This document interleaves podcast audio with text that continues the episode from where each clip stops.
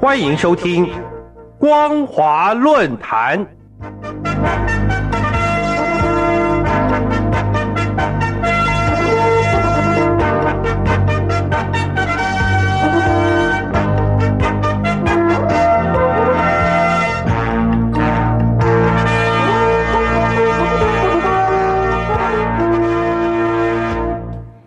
各位听众朋友，您好，欢迎继续收听《光华之声》。您现在听到的节目是《光华随身听》，我是主持人老谷。今天我们所要讨论的题目是：不从治本入手，中共的反贪注定是越反越腐。各位听众朋友，中共从十八大之后大力进行所谓的反贪腐，后来又搞扫黑除恶的运动。从账面上来看，好像也打下不少大小贪腐的老虎苍蝇，也扫除一些黑恶势力。但是，不论是贪腐或是黑恶，好像越反越多，越扫越旺。这种情况已经让民众对中共的统治丧失信心。民众也普遍相信，中共干部几乎是没有不贪、没有不黑的。中共媒体有时在一天之内所揭露的贪腐案件就多达数起。而且各个案情都很惊人，这足以证明民众的质疑确实是有其根据的。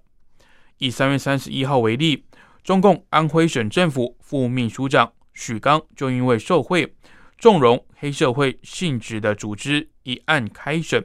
许刚被指控在二零零四年到二零一八年间，利用担任六安市公安局党委书记、局长、阜阳市市委常委、政法委书记。阜阳市公安局局长、安徽省公安厅副厅长等职务收贿，而且还通过公务员为他人谋取不正当的利益，非法收受他人财物，共计收贿超过六百五十万元。此外，许刚还被指控在二零一零年至二零一二年间，帮助涉黑人员从相关的案件中脱身，为这些人逃避法律的惩处，并提供帮助。涉及收受汇款两百八十万元。中共中央纪监委刊发关于内蒙古地质矿产有限责任公司前副董事长杨永宽案件的文章，该文痛斥其贪腐劣行，指称杨永宽做调研时期犹如在巡游，上半年在西部盟市，下半年在东部盟市，一个是游山玩水，另一个就是喝酒吃饭。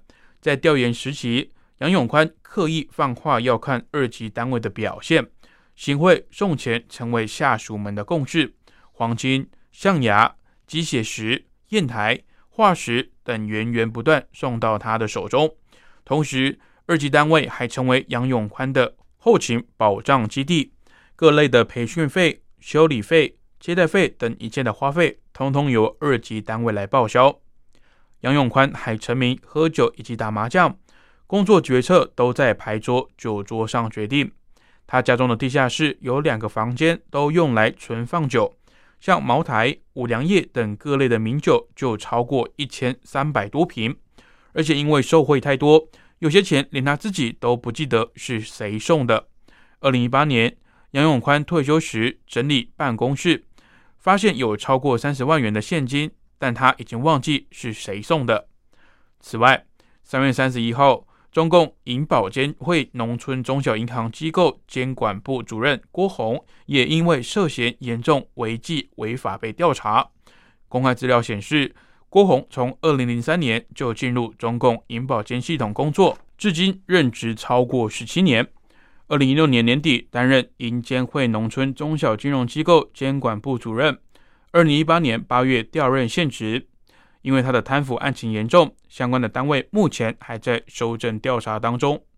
郭宏被立案调查之所以引起关注，主要在于中共十八大以来有太多的金融系统官员涉及贪腐不法，这涵盖了所谓的一行三会。单单二零二零年十一月以来，将近九十天的时间，有至少十二名在银行金融业工作的贪官被查处。其中包括上海浦发银行前副行长穆氏，中共国家开发银行山西省分行前党委书记兼行长王雪峰，中共进出口银行业务条线风险巡回工作组组长冯增斌，国家开发银行湖北分行前副行长杨德高，中共银保监会辽宁省监管局二级巡视员刘文义等人。而就在三月三十一号的前两天，也就是三月二十九号，中共官媒才发布的专题影片披露，哈尔滨市电业局有三十余名公职人员被立案调查，电力系统有六十四人被问责。这篇专题报道中提到，中共哈尔滨市电力业前副局长李伟、哈尔滨电力实业集团公司前总经理李彤，因为贪腐严重被判处死刑。根据专题片，李伟私家资产包括劳斯莱斯、宾利、悍马限量版的老爷车，上百辆豪车，总价值将近一亿人民币。李彤的珍藏品则有清代蓝底蟒袍、清代雍正年制皇帝绿山龙纹领口盘、乾隆年制粉底花卉大碗、石釉粉彩花瓶等等。而除了豪车与古董，李氏兄弟在松花江还有一处豪华码头。并拥有房产六十九套。案发时，兄弟俩被查扣的现金更多达将近十亿人民币。各位听众朋友，反贪腐打老虎是习近平引以为傲的政绩。但是，为什么在大力反贪腐多年之后，就在日前这短短的一两天当中，竟然会有这么多起不可思议的大贪巨腐？这不禁让人怀疑，习近平的反腐到底有什么成效？否则，为什么中共官员几乎是前仆后继的抢着贪腐？从这种冰山一角的可怕现象来看，我们不得不呼吁习近平：如果真的是要反腐，就该检讨统治形态，要深入的探究所谓一党专政是否是贪腐的温床。也就是说，如果不能从治本入手，中国的反贪腐必然是逃不掉越反越贪的命运。好的，以上就是本节光华论坛的内容。我们所讨论的题目是：不从治本入手，中共的反贪腐注定是越反越腐。感谢您的收听，我是老谷。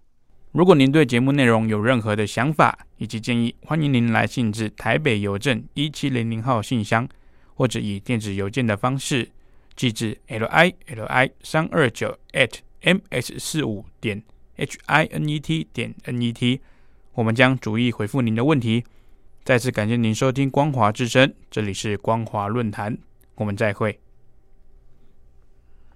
Sunday, Monday, Tuesday, Wednesday, Thursday, Friday, Saturday，对你有一点想念，放心里面。Sunday, Monday, Tuesday。听众朋友，你们好，我是宇恒。深呼吸，你会发现 everything's fine。收听光华之声的节目，你也可以找到 happy day 的理由。Happy